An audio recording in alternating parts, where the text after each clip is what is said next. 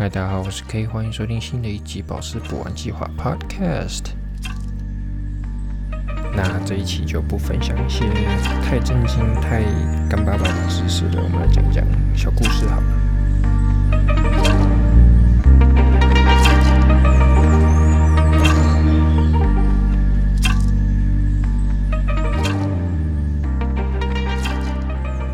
这一集就来讲一下去赞比亚的一个经验跟感受。那赞比亚它首先是南非的一个内陆国，总体国家经济实力好像比莫桑比克那个地方好很多，蛮富裕的。然后它的气候就是热带气候，它就是分旱季跟雨季嘛。那雨季就是从雨季就是从十月下到四月份，然后我们是五月底去的，就刚好是旱季，然后早晚温差很大，但没有大量的降雨，所以那时候蚊子其实还蛮少的。就还蛮方便的。然后你下飞机到赞比亚的第二大国家恩多拉机场，然后那机场其实就简陋啊，小巧。然后有一幅宣传画挂在正中间，那应该是赞比亚旅游最出名的两个大特色了吧？就是一个是大象，然后一个是维多利亚瀑布。然后是由于地处内陆，赞比西河成为它与津巴布韦之间的天然边界线，然后物质运输就只能靠船只。然后这条河中游的 Victoria Falls 就为成为后来主要的一个旅游景区，然后同时也促进了赞比亚跟津巴布韦旅游业的发展。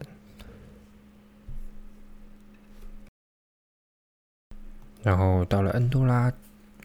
到了恩多拉之后，就找了，就是被人家安排住了酒店，然后做一个休息跟调整。然后入住的酒店叫乌本 Hotel，然后这家酒店可以在那个猫头鹰上找到，价格其实蛮便宜的，性价比蛮高。然后虽然酒店不大，但风景还不错。然后附带一个，我记得好像有酒吧吧，然后那时候没有去。然后还有个迷你迷你的小泳池。然后第二天就早起，然后逛了一下酒店的周边，然后就是哇，非洲真的天空云朵的颜色超级丰富，很美。然后早晨空气很干净，然后听着鸟儿的叫声，然后路边一种各种各样那种叫不上来植物的名字的那种植物，然后就是完全完全的身心放松。那其实我们是去观光的，所以早上九点的时候就集合，然后带队，然后一堆人马就开始前往矿区。赞比亚这个国家好像是听导游介绍说是以开采铜为主要收入来源，所以我们去的那个地方就叫铜带省 （Copper Belt），然后 Kiwi 就是这个省的省会，叫中文叫什么吉吉吉特韦嘛，还是什么巴拉巴拉巴拉的。反正也就是我们要参观的一个祖母绿矿区的所在地。然后二十二年前，就是导游就介绍，就是 James Fields 的公司就在此地买了，就是买下了这个矿区，然后做了一些文件 paperwork，然后开始了开采的作业。然后二零零八年的时候，正式开始与赞比亚政府达成合作，然后确定了对这个矿区。祖母绿矿区的七十五帕所有权的分割比例，然后同时还拥有当地另外一个祖母绿矿区的百分之一百的开采权，所以现在这个叫 k a j i m 已经成为了世界最大的一个祖母绿矿。那其实这个公司在这个矿区内的安排很棒，他给。矿区内的员工安排了员工食堂，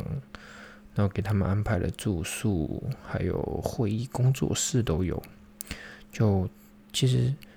蛮颠覆一些上市公司给矿区的一些待遇。有时候矿区那种环境很恶劣，然后这边其实做的很棒，都是有独栋独栋的，就是那种铁皮房吗？也不算，就是铁皮房跟水泥房混合在一起的那种建筑。就环境还不错，很干净，然后也没有什么卫生的影响之类的。那我觉得其实公司好，还有公司雄厚的实力其实不错，因为现在全世界的宝石矿区在没有政府跟大公司合理运作之前，都是小作坊的乱开乱挖的状态下，那这样自然而然会给当地造成严重的破坏和污染。因为正常的开采程序是你来到这边跟政府签订了协议，然后开采，开采完之后要是要有。义务去把这个东西重新回填，然后种上绿植，把环境恢复到尽可能与之前开挖的状态时是一样的。那 Gemfields 呢，就是利用自身已经非常成熟的体系，从开采、清洗，然后分类宝石，再到拍卖平台，最后到当地的可持续发展，都进行了一条线式的运作。那这不仅给当地人民提供了更多的工作机会，同时也大幅度的减少对就是人对自然的一个破坏。所以，我们第一天就是去看祖母绿矿的开采。那这应该是大家最想要了解的一环的。那么接下来第一步就是讲开采，然后在矿区中。祖母绿的整个开采过程可以大致分为三个部分，就是破碎、探勘、开采，然后清洗、收捡，最后到分级分类。那来到这个 k a j i m 矿区，会发现其实这里跟普通的矿区大蛮多的，长度大概超过整整一公里，也是一个非常少见的有色宝石里规模最大的开采矿区。那其实从另外一方面讲，这个矿区的大小肯定就是与地质相关，因为祖母绿需要伪晶岩和滑石磁铁矿片岩之间的金云母跟黑云母接触地带嘛，因为有点太久没有接触到了，就是大概是这个地方，然后都是充满着各繁皮中这种化学成分的环境下开采，那也就是因为这些各繁皮中的一些化学成分在这些环境的作用下，才形成了绿柱石的矿化。那这些条件在这个地方刚好都满足，但是对于主要露天开采的方式来说，这个工作难度是挺大的。因为你想哦，你要从一百平均一百吨的矿石里面，才能提取出六十克的绿柱石，然后在这六十克中，就只剩下大概抓最大好了。大概二十五帕的左右的石头才是真正的祖母绿，然后剩下的就是祖母绿中的其他的宝石。然后你要想露天开采，你要把石头挖出来之后再开采到，再就是放到其他运到其他地方去做一个堆积，这其实很难。那这个矿区其实存量还不错，然后就是赞比亚官方政府表示，这个可以保证二十五年。之后二十五年的一个开采的量，我们那时候在现场，首先就是看到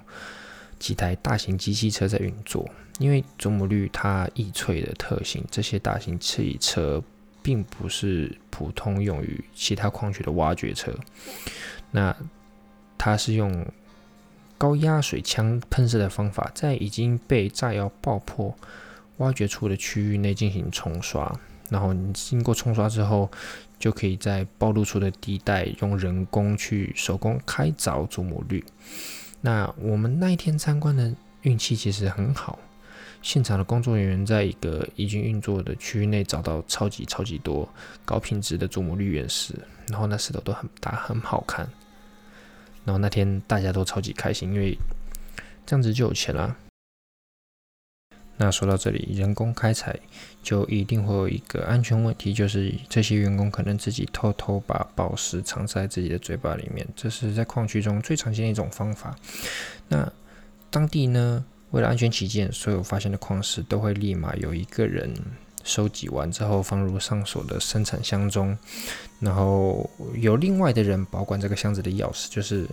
收集宝石的人跟控制钥匙的人是分开的，然后将其。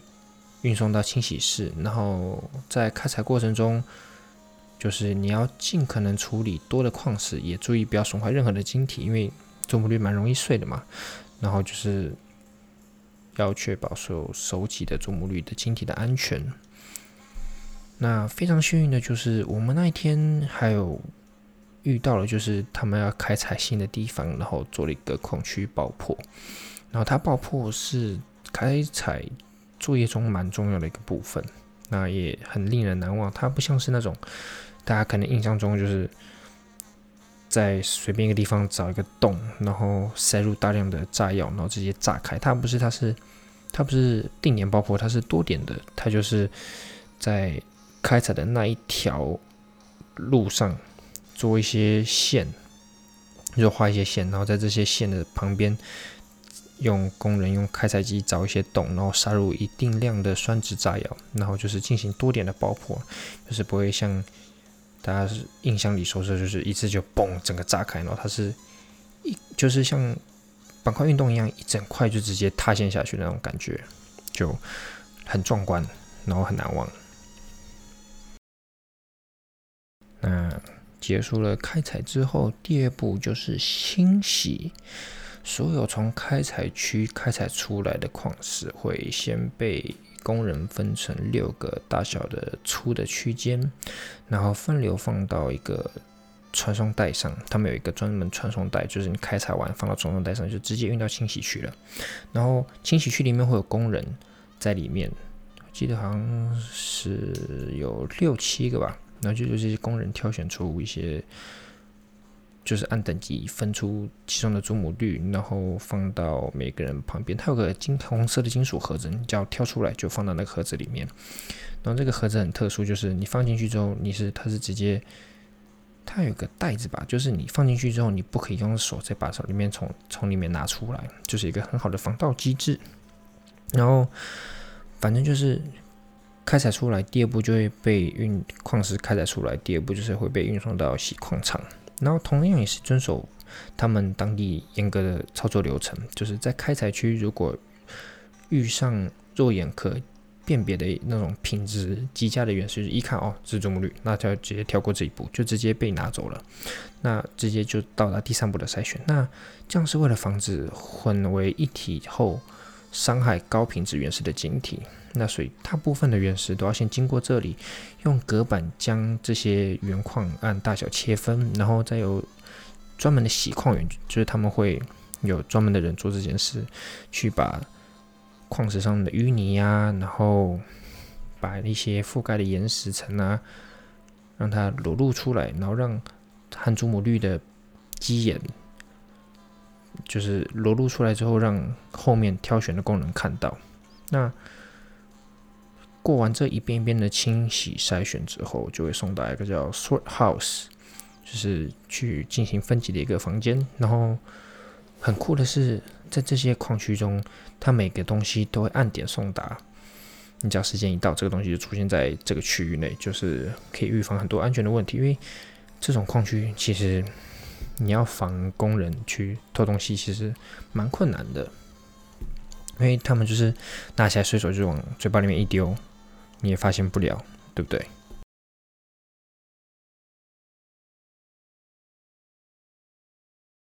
经过完 清洗区之后，就是到最后就是筛选分级的一个房间了。然后在那个房间内，我们先看到工作人员拎了一个保险箱的铁盒嘛，那铁盒蛮大的。然后这种铁盒的方式很特殊，就是打开的方式就是采取能只能手放，但是你手不能拿到的办法。然后你就只能把东西放进去，然后你取不出来。然后这个东西只有到了筛选室用的专门钥匙才能打开，然后最终取出这些原矿材。然后就是为了确保运输过程中的安全嘛，因为矿区超级重要，这个的就是甚至有个大喇叭每天在喊。然后再就是有人为把这些矿材转移到机器的筛选，然后。筛选的过程中，就是从粗到细，先是有两名工作人员做粗略的筛选，最后筛选完之后再交由给机器做筛选。他们都已经有建好模，可以最快的分析出哪些是质量低的，或者是哪些是质量高的。那这个过程都是为了将一些低质量的矿材从粗粒分选，然后去移除表土。之后再进入精细筛选的过程，然后每个工作台都会有一个工人，然后每天呃工作时间就是在用手工去除一些已经是小颗粒的祖母绿的原始的外部物体，用什么水呀、溶剂呀、刷子啊去清除一些上面的杂质。然后还有个另外一个机器，就是给更优质的矿材用的，它会用高压气体进行单独的清洗。那这就是给那种比较原矿会比较大一点的，然后没有什么基岩附着的宝石，那就更精准，然后又不好采嘛。然后最后再到工作间，这宝石再运到工作间，再由每个工位的精细筛选。也就是说，你先从人为的初选。然后再到精细的筛选之后，再交由人工筛选，然后反正就是最后这些品质高的祖母绿都会最后再用这台机器，就是刚刚讲的用高压气连载机器做一个全身的单独清洗，这样就是保证没有任何的东西杂质在附着在这个石头上面。那。在这期间呢，矿石的重量每一步都会进行检查，就连里面的废料都会被保留，这样就是确保你干净的矿石洗出来之后，然后你把干净的矿石跟废料加总在一起，看原来的重量是否跟最初保持一致性，也是为了 工人偷宝石，因为工人真的，嗯，那 j i m f i e l s 在。祖母绿宝石的领域内，就贡献不仅仅是在所拥有的矿区了，它为这个矿区提供了一套完整的一个分级鉴定系统。当然，就是现在钻石四 C 的标准之外，其实有色宝石类的鉴定是比较复杂和有一点点非透明，就是一般人接触不到的，所以市场上有一些乱象就油然而生。那这个公司为了更好的规范市场和给消费者更多的透明的价格标准外，它就一直在努力。那最后跟 Googling 权威鉴定机构合作，然后一起实现了一套完整的祖母绿分级鉴定体系，以及我觉得这个东西很酷，就是我当时有看到，就是在二零一七年发布的一个亲子鉴定系统，就是它会在宝石原产地对未切割的宝石中使用。那个纳米级的粒子进行标记，然后这种带有编号的粒子是不会被切割、抛光和处理过程中去脱落跟失效的，就是十几年后仍然能检测出这个宝石的原产地矿区，这个就很帅。因为现在除了我记得钻石好像就只有那个什么克拉通之外。哎，不对，钻石那个叫什么？就是钻石有个专门的体系，就是为了确保钻石不会有一些什么血钻啊这种事情发生的一个 SOP。然后除了这个之，除了钻石之外，现在就只有这一个是可以确保它从原产地产出就一直都没有被篡改的情况。那在分级室里面一颗高品质的祖母绿会有哪些的要求？首先就是在祖母绿的分级体系中，会按照大小先分为六个 size，然后再以颜色进度分为从 A 到 M 的十三个类别，之后再以祖母绿中绿中带蓝的程度再分为 A、C 到 N、C，这样最终形成有一百九十个等级。哇，这个我当时看到我真的是傻了。这种超级严格的、清晰的划分其实很棒，就是让所有人都可以一目了然，就说哦，这个等级在哪里，然后它会涵盖什么颜色，然后它跟其他的等级的对比差别在哪里。那现在我记得这一标准现在也被其他行业内的矿工公司所使用了。对，然后其实。这些都是有一个就是为我们讲解的那个导游工作人员，然后他们都是最资深的祖母绿鉴定专家，真的很厉害。他们的工作经验都超过了二十多年，比我都还大。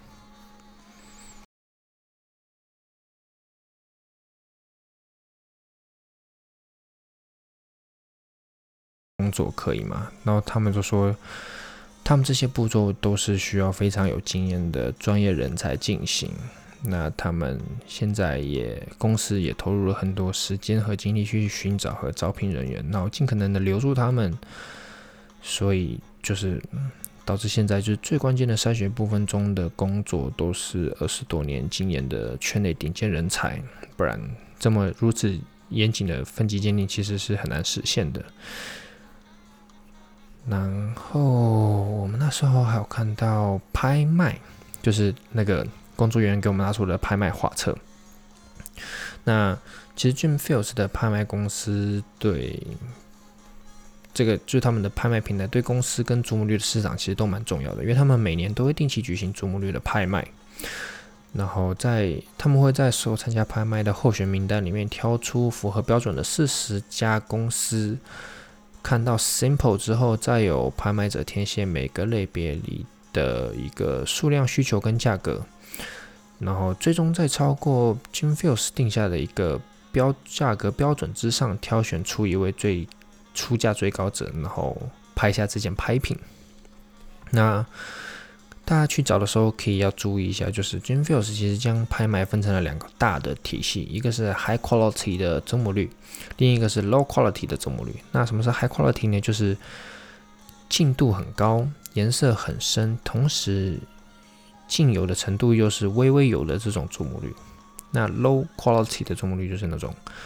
颜色可能没有很浓，没有很鲜艳，没有很艳丽，然后内部的包裹体比较多。那你也知道，就是祖母绿这种东西，它会有裂隙，那大家都会用很多的油去覆盖、涂满它们，让它们看起来没有那么多的杂质。那这些东西的起拍价格就相差甚远了，然后拍卖地点好像也是有所不同的。然后这种分级的体系，就是不仅树立了一个买家对矿石包分级的一个信任，那同时也避免出现将参差不一的质量矿石混在一起售卖。然后通过以恰当分级的一些矿石，就能更好的为客户就是。打向更目标，就是打向比较更有明确目标的客户，去为他们提供服务。那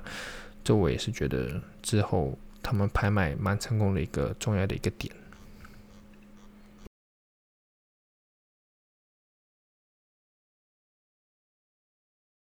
那当然啦，现在 赞比亚的注目率其实在这两个体系中。都有一个明显的上涨幅度。那第一就是它的产能稳定，然后品质稳定，产能够。那第二就是赞比亚其实对于哥伦比亚有个更稳定的政治环境，就是政府控制着，然后政府控制把开采权给跟他竞拍的公司。对，那接下来来说一下就是。刚刚开头提到的一个问题，就是赞比亚的中目率到底有没有哥伦比亚的好？那其实讲老实话，就是赞比亚中母率跟哥伦比亚中母率，它们两个东西从晶体的结构啊、强度啊、硬度、折射率等各种宝石学性质上都是一模一样的。那哥赞比亚的宝石净度其实有时候还会更优一些。其实，如果你没有特别的产地情节，就是啊，来自哥伦比亚的，就是会买的比人家好这种情节啊。赞比亚的注目率其实也有很多高品质值得购买和收藏的一些珍宝。那其实从外观上来看，是看得出赞比亚跟哥伦比亚祖母绿的一个区别。首先就是赞比亚的祖母绿，因为它的矿区地质含铁较高。那会在绿色中，绿色中偏蓝一些。那这种蓝的程度，有时候就要看清看重了。而哥伦比亚的祖母绿颜色则稍微偏黄。然后一克拉以内，赞比亚祖母绿精度很多时候会比哥伦比亚的产区产出的祖母绿会更好一些。如果一克拉以上，那就要看具体的情况了，因为成矿的环就是。矿石在形成的环境中，时常我会围绕着一些什么黑色的电气石啊、黑色的碧玺，然后石英，当然还有最基本的云母矿跟黄铁矿，云母层跟黄铁矿。那大颗粒的赞比亚祖母绿中黑色的包裹体会比哥伦比亚的多一些，也那么也很容易出现，但也并不绝对。若一颗产自赞比亚的祖母绿克拉数较大，然后也有较高的净度跟美丽的色泽，那其实性价比就当然就是很不错的一个产品了。那还有什么呢？可以讲一下哦。就对于普通人购买祖母绿，如何在预算有限的情况下，就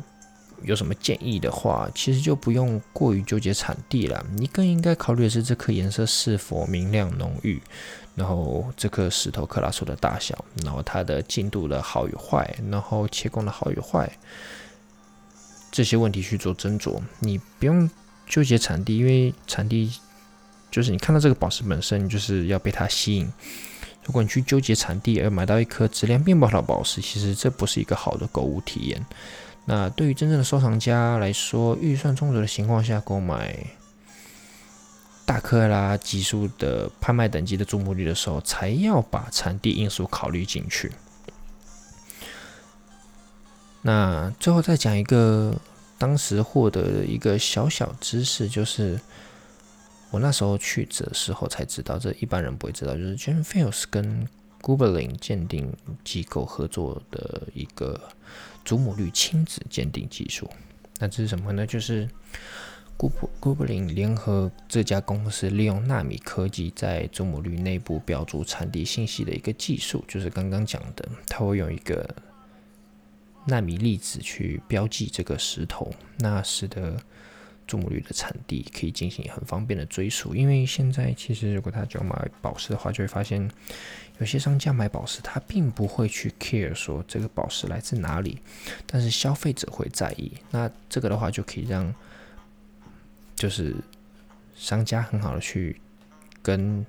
郭布林做验证，然后得到这颗宝石的产地。那这个会这个技术就是用纳米信息标注颗粒直径。一百纳米至